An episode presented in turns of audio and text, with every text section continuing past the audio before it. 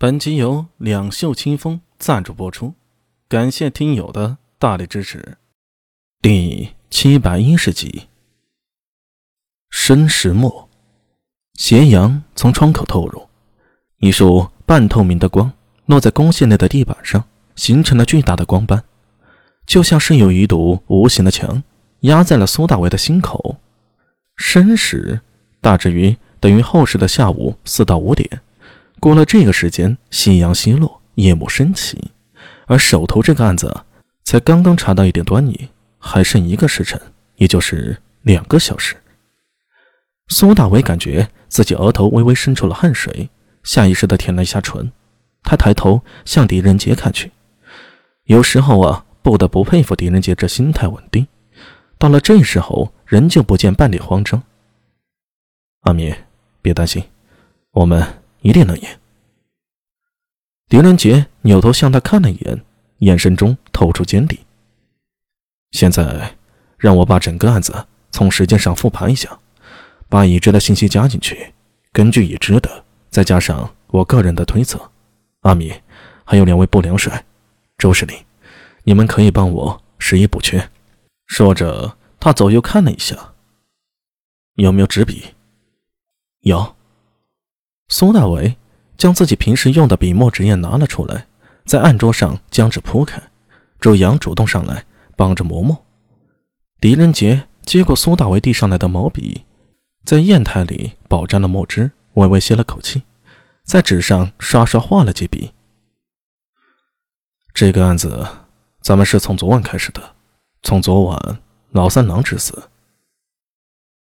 昨天夜里。劳三郎在公交署里留到了最后，他或许有许多公务要处理，又或许是有不可告人的秘密。劳三郎坐在案桌前，面前放着文书，这上面记录了公交署往来的数字，何日送到了什么货到哪里，又或者承接了哪里的新货运送生意，一笔笔都各有来处和归处。劳三郎粗通文墨。据说幼年时家里有几分薄产，所以习得文字。虽然做不得官，但寻常刀笔吏的工作也能胜任，所以公交署里的往来账目一直由他来掌管。手里提起毛笔，他正要往账目上添几笔时，突然好像想起了什么。老三郎放下手中笔，起身来到门前，将门给合上。想想不放心，又将窗从里面给扣上，重新回到桌前。他定了定神，终于在账目上记了一笔新的数字，然后他露出微笑，定格在那里，再也没有动静。老三郎，死于昨晚何时啊？从尸体痕迹判断，应该是昨晚戌时。周阳说道。狄仁杰点了点头，抬腕在纸上写了“账目”二字，同时头也不抬的说道：“阿米，外举不避亲，内举不避嫌。”公交署令是周良吧？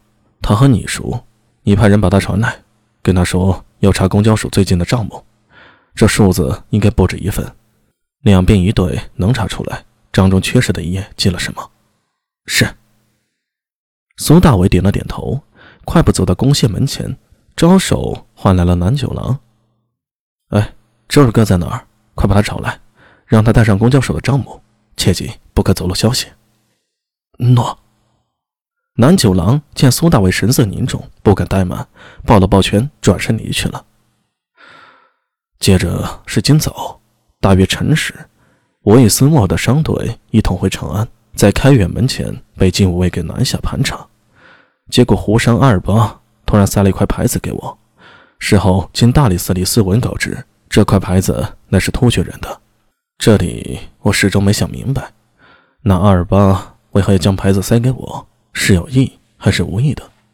或许只是为了转移视线，宁静无畏忽略其他有用的信息。此处暂且存疑吧。之后，阿尔巴被发现跪在开元门前，面露微笑而死。说完，狄仁杰抬头向陈敏和周阳点了点头。先前我们去下午座那儿已经复验过了，这名阿尔巴应该死于中毒，至于是何种毒，现在还不清楚。